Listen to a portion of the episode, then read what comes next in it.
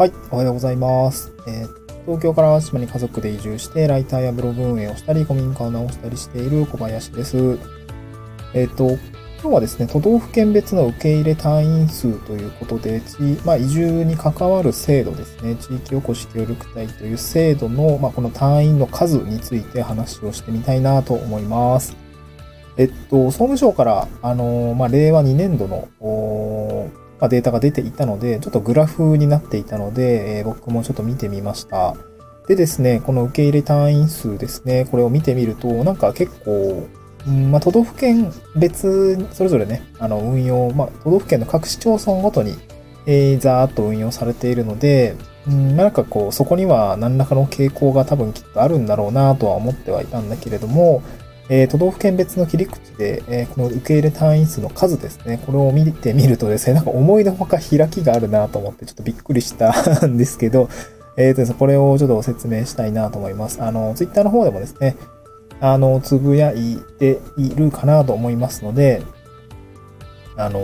ちょっとそちらもグラフで見ていただけたらなと思うんですけども、えーっとね、あの、グラフの PDF はですね、あの、このスタンド F の概要欄に貼っておきたいなと思うんですけど、まあ、あの、そうですね、どうだろう、多い順にちょっとトップ5ぐらい言っていきましょうかね。トップ5ぐらいを言っていきたいなと思うんですけど、まあ、1位はちょっと例外的なんですけど、北海道ですね。北海道が、えー、699人、えー最、あの、なんていうの？あの、受け入れられています。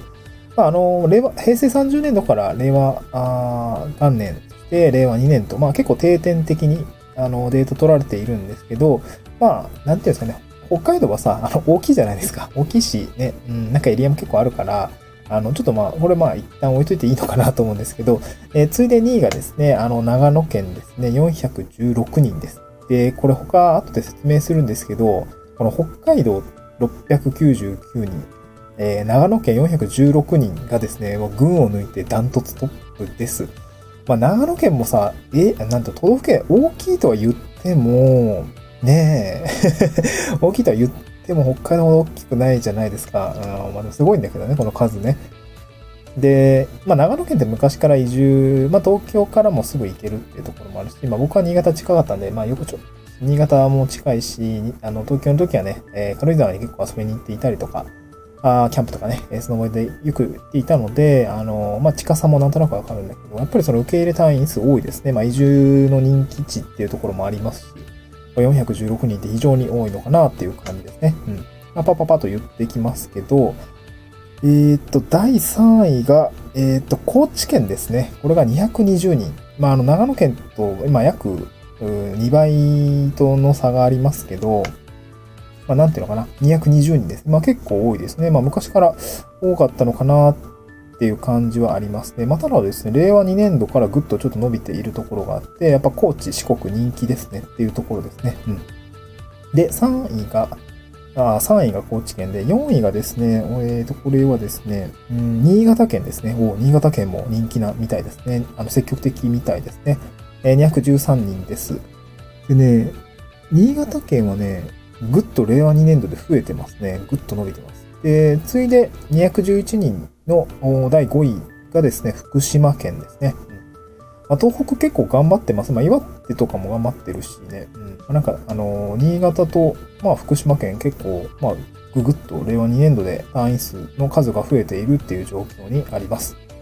であと、まあ、あのまあ、本当に僅差なんだけれども、ちょっとね、人数ここからは言わないですけど、岡山県と島根県ですね。このあたりは確かに、あの、まあ、昔から多いし、今も多くなっているっていう感じですね。あとですね、熊本県もね、この令和2年度でぐーぐーぐーっと伸びていて、令和元年に比べると、熊本だけ異常に伸びてるんですよね。これ何人ぐらい伸びてるのえーっとね、30人以上増えてるのかな？うん。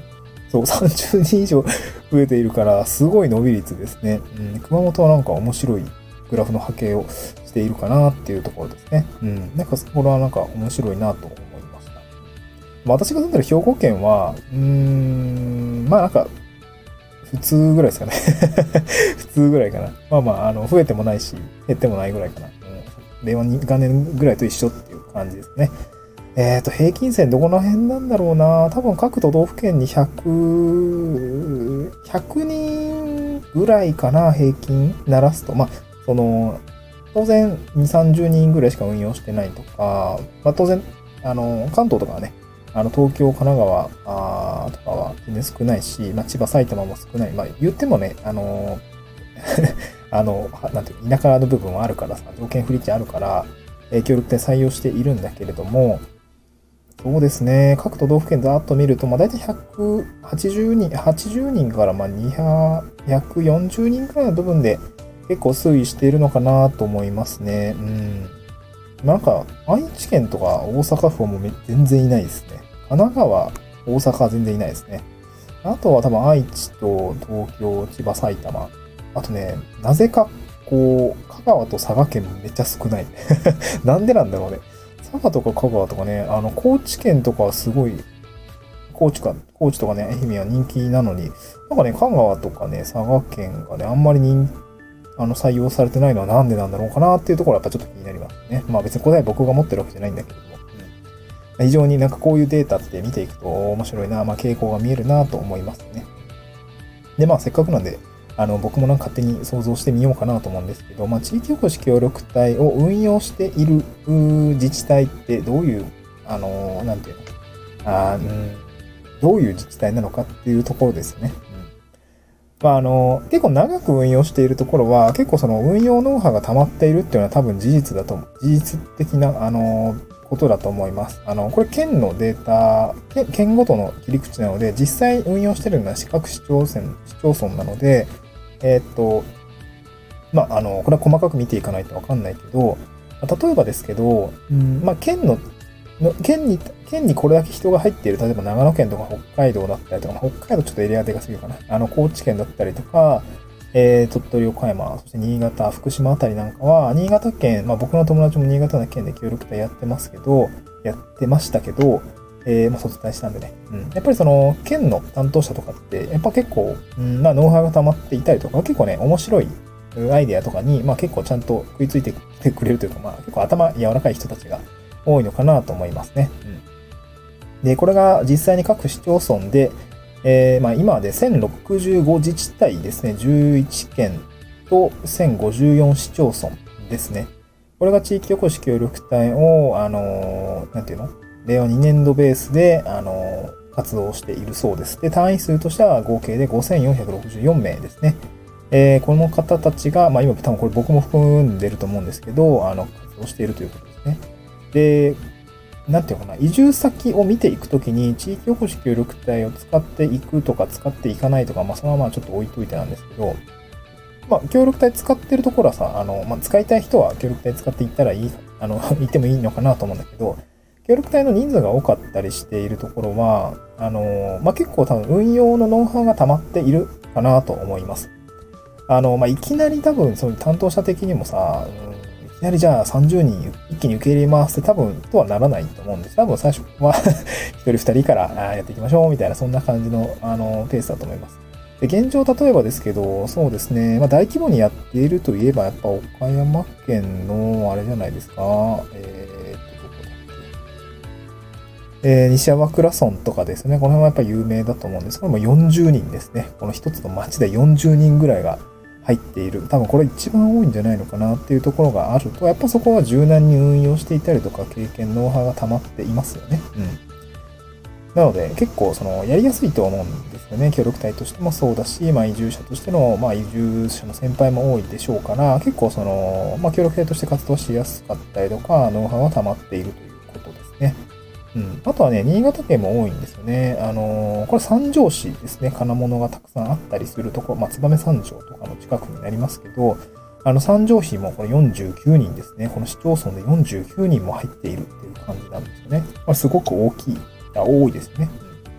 ちなみに僕が住んでる兵庫県で多いのはですね、これ多分豊岡だと思うんですけど、どこかなうーんとですね、ちょっと見当たらないとあ、いていた。えっ、ー、と、豊岡市、これ31人ですね。結構多いですよね。僕が住んでる洲本市は、あれ、少な、4人って書いてる。令和2年あれ？あ、まあちょっと入れ替わりのタイミングだったのかな。うん。まあなんか、あのー、そうですね。あの、豊岡なんかは、あの、30人、31人と、まあ、結構その積極的に運用されてますし、まあ、それは肌感でもわかります。やっぱりそうなってくると、各市町村の運用担当者のノウハウが溜まっていて、活動経費もこういうパターン使えたよねとか、こういうパターン使えなかったよねとかね、そういうノウハウっていうのがやっぱ溜まっているので、比較的活動はしやすいし、地域の理解っていうのも、やっぱ協力隊の方積極的に活動されてますから、まあ、結構ね、活動しやすいのかなと思います。だから、うーん、まあ、移住先とかね、地域おこし協力隊を見ていくとき選ぶ、まあ、そのどこで活躍し、活動していこうかなって思ったときに、まあ、その、もうちょっとやりやすい方がいいと思うんですね。なので、やりやすい場所はどこかっていうところを見ていったときにはですね、まあ、活動、うん、まあ、その自治体での運用歴が長いとか、えー、単位数が多いとかね、まあ、それなりにノウハウが溜まっているとかって多いとか活躍している単位さんがいればですね、あの、地域の理解とかね、えー、少なくともその、めちゃくちゃ運用してるところはさ、都道府県だったりとか、市町村のさ、あの、担当者の理解っていうのは当然あるわけなので、まあ、そこでね、もうなんか、そこでつまずくのはもうなんか本末転倒というか、なんか何やってんねんって話、なんで採用したんだよってなると思うんで、まあでもね、そういうとこあるんですよね。なんか全然活動経費使わせてくれないじゃんとかね、結構なんかそういう話も聞いたりするので、なんかそういうところがないような自治体から入っていって、地域の理解っていうところも、あなんていうのかな、あのー、まあ見ていくといいんじゃないのかなと思いました。はい。そんなところですね。まあなんかね、えー、まあ協力隊のデータっていうのを見てみてもいいんじゃないのかなと思いました。はい。えー、グラフについてはね、えー、PDF 貼っておきますので、また次回の収あの見てみてください。また次回の収録でお会いしましょう。バイバイ。